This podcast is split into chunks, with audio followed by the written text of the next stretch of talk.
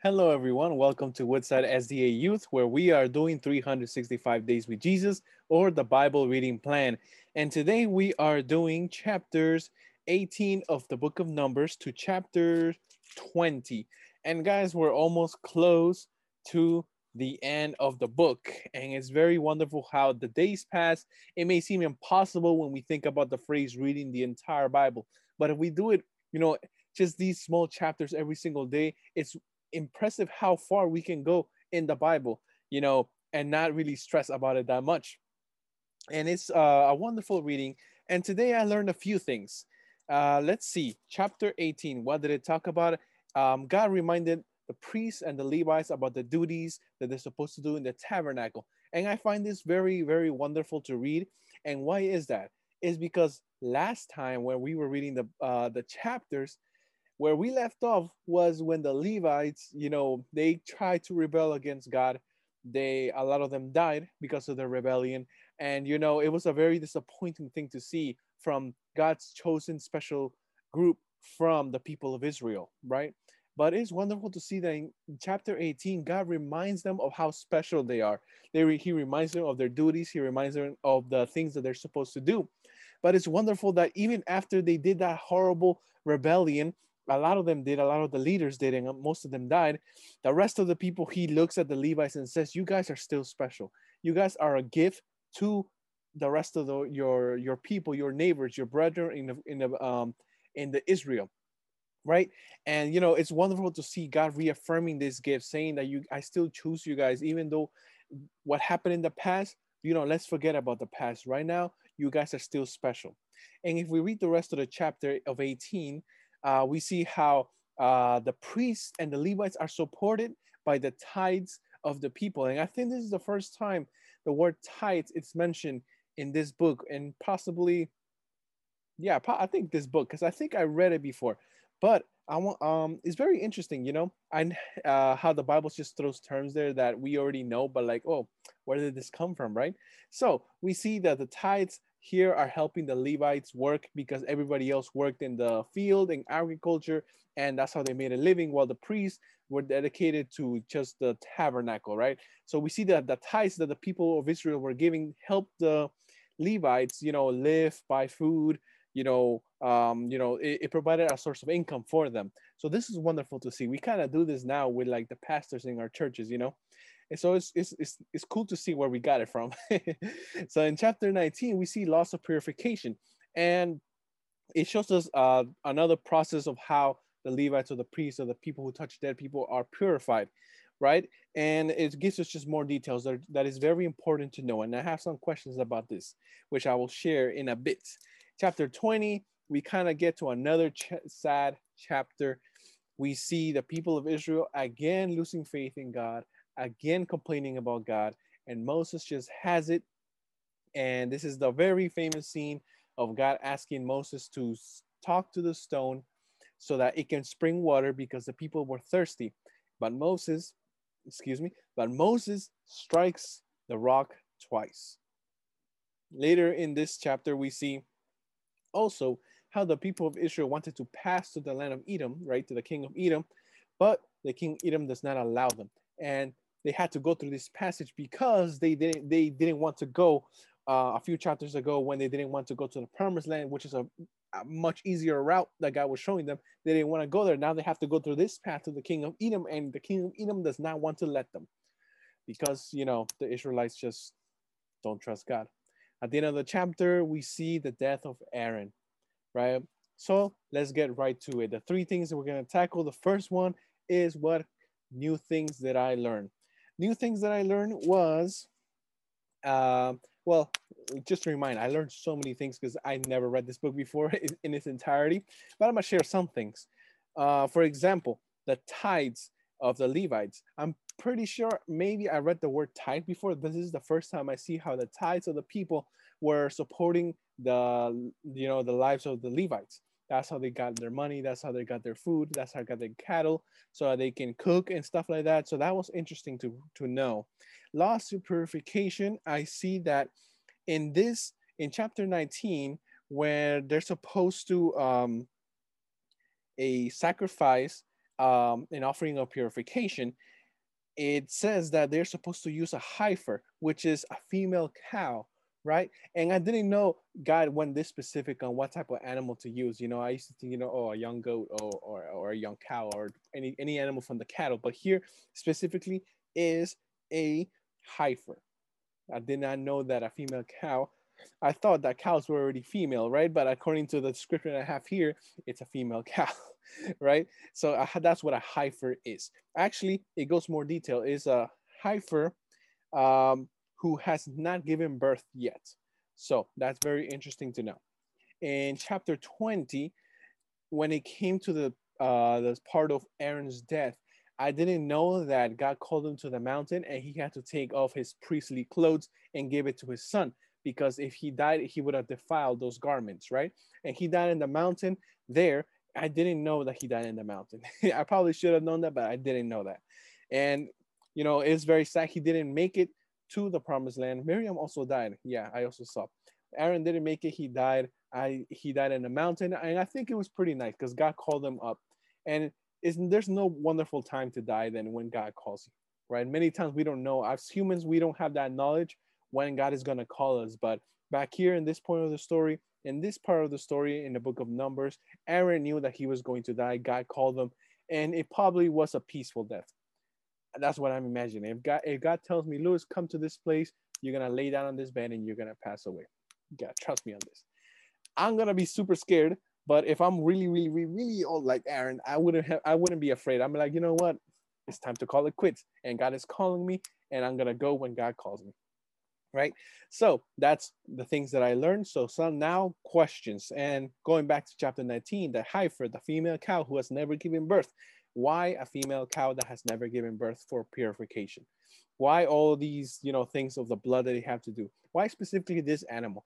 I want to you know study this more the purpose of asking questions is so that you can study more uh, open curiosities you know so you can read more and pay more attention to god's word because god has so many messages for us so yeah i want to know why did they have to use a female cow who has never given birth for purification uh, let's see tithes when did the tithes start when did god give the order for the tithes because it seems that everybody already does it right and later, I think later, you know, in uh, uh, what what book was that? Uh, the one before Matthew, Malachi, right? Yeah, Malachi. This that's the famous chapter of giving, uh, you know, one tenth to the Lord for your tithe and stuff like that. So I'm interested. What does the tithe mean? What does the actual word mean? Um, a lot of us fail with tithe. You know, we kind of already know what it is, but what does that word actually mean, right? And uh, you know, how can we further practice it and stuff like that? So that's one of my questions. Um, let's see. Also, another question when Moses strikes the stone to give water, he strikes it twice, right? Uh, why was uh, I feel like there's more to this story, right? There's more details probably in the original language, or probably if we study more carefully, there's probably more things that went down and God and Moses striking in the stone instead of talking to it so it can flow water. I know there's got to be more, so I'm actually very intrigued in studying this because Moses, I can I, I can understand Moses getting very upset at the people, right? There are times where God got upset at the people and Moses was the one calming him down, right? That's how the author writes it. Here, Moses loses control and God, you know, calms him down or tells him he did wrong. And uh, he gets mad at Moses and Aaron, but Aaron didn't do anything. Maybe Aaron, you know, in his quietness, in his silence, he also participated in the sin or the disobedience of Moses, right? So I want to know what actually went down because I feel like there's more, it's more to it than Moses just hitting the stone. What did that hitting represent? What did that portray to the people? Was that like a failure to God, a misrepresentation of God that Moses did to the people? What actually went down? That's I'm very curious to know. So guys, the last point here that we're going to address is what did I learn or what can I apply to my life? Let's see. One of the things that I can apply to my life is, well, here Moses, when Moses strikes the stone, right?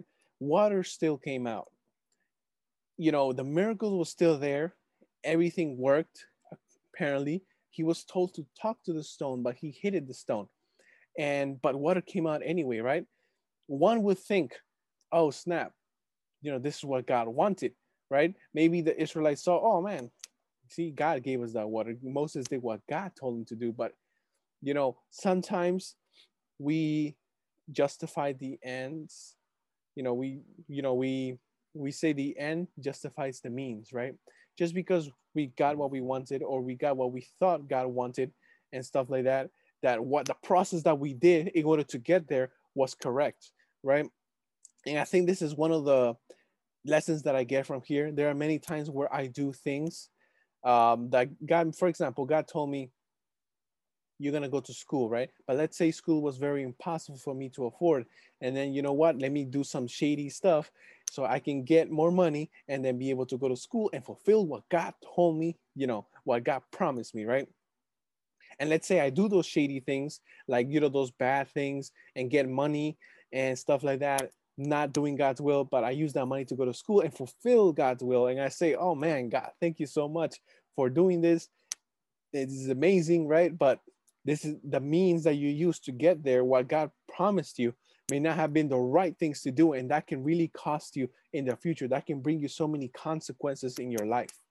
And you know, there are times where we look at other people and we see their success and we see, oh man, God is blessing them, right? Or like, man, they're doing these things and they and that are not good, but they're doing it right? It works for them and we think that that's the correct thing. But i think god wants to tell us right now that it's more important to obey than to look at the blessings in our what appear to be blessings of other people right? Maybe god is telling me lewis don't go to that place. Don't do business with that company. Don't do that with that. And i ask myself why lord? If i do this then water can flow from the rock right? If i do this if I strike this and I strike that, water will, of blessings will come over me. Why can I not do this, right? But it's not, you know, about receiving all that money. It's not about receiving all these things. It's about obeying God's command, right? And it can get very frustrating. I fully understand Moses for losing his patience with the people. But God looked at it and says, man, I call you, you know, to obey my word guys there's going to be so many things in our way you know that's going to distract us. We're going to want to do things our way. A lot of things in our life is going to make us feel very upset. It's going to make us feel very angry. It's going to make us feel like we want to give up on everybody right? But we have to keep going. We know that we have to keep going but in the process we start to you know disobey god. We start doing things our own way. And just because we're seeing you know uh, water coming from the rock we think oh it is I'm doing good. But no, guys, God wants to remind you it is more important to obey than to focus on all the other blessings that maybe the world can give you. That is something that I need to learn. Another beautiful thing that I see was Aaron's death. He died on a mountain. You know, he died close to God. He didn't make it, but his death, I think it was very, very wonderful, I would say. He was very old. He went through so much. He went to the top of the rock, went to the top of the mountain to meet God and you know pass away. Guys we're gonna have to you know battle with so many things in this life. Even as young people we haven't experienced as much as you know people who are very older probably at the age of aaron right? But we are still going through so much and god knows that you're going through a lot. He knows all the pressure that you have. He knows the people of israel that you have in your own personal life. He knows those people that are agitating you. He knows those people that are you know, making your life impossible. And he's asking you that he's willing to, that if you're willing to, uh, you know, receive that water of life that comes from him, you know, to simply just obey him and accept him in your heart. We're going to be tempted to do our own means in order to receive that water. But God wants you to just trust him. It is very, it's much easier to uh, said than done, but we will um, see the evidences if we have patience if we have faith. Just like I did when God helped me go to school for four years straight in college, right? When I couldn't even afford a single semester. God made a way, even though we may not seem uh, see how God is going to make a way. God will make a way. He will make water come from that rock, and He will bless you with the water of life. God bless you, and I will hope you guys spend today, Valentine's Day, with special loved ones or your friends or your family because it's a time to you know uh, just to take a pause from our regular lives and appreciate all the wonderful people that God has placed in our lives. And I hope you have a wonderful week. And please uh, keep on going with this challenge, with this adventure, with this journey of reading the word, uh, the word of God every single day. It has been a great blessing for me, and I'm sure it's going to be a great blessing for you. So have a good one. Take care. God bless.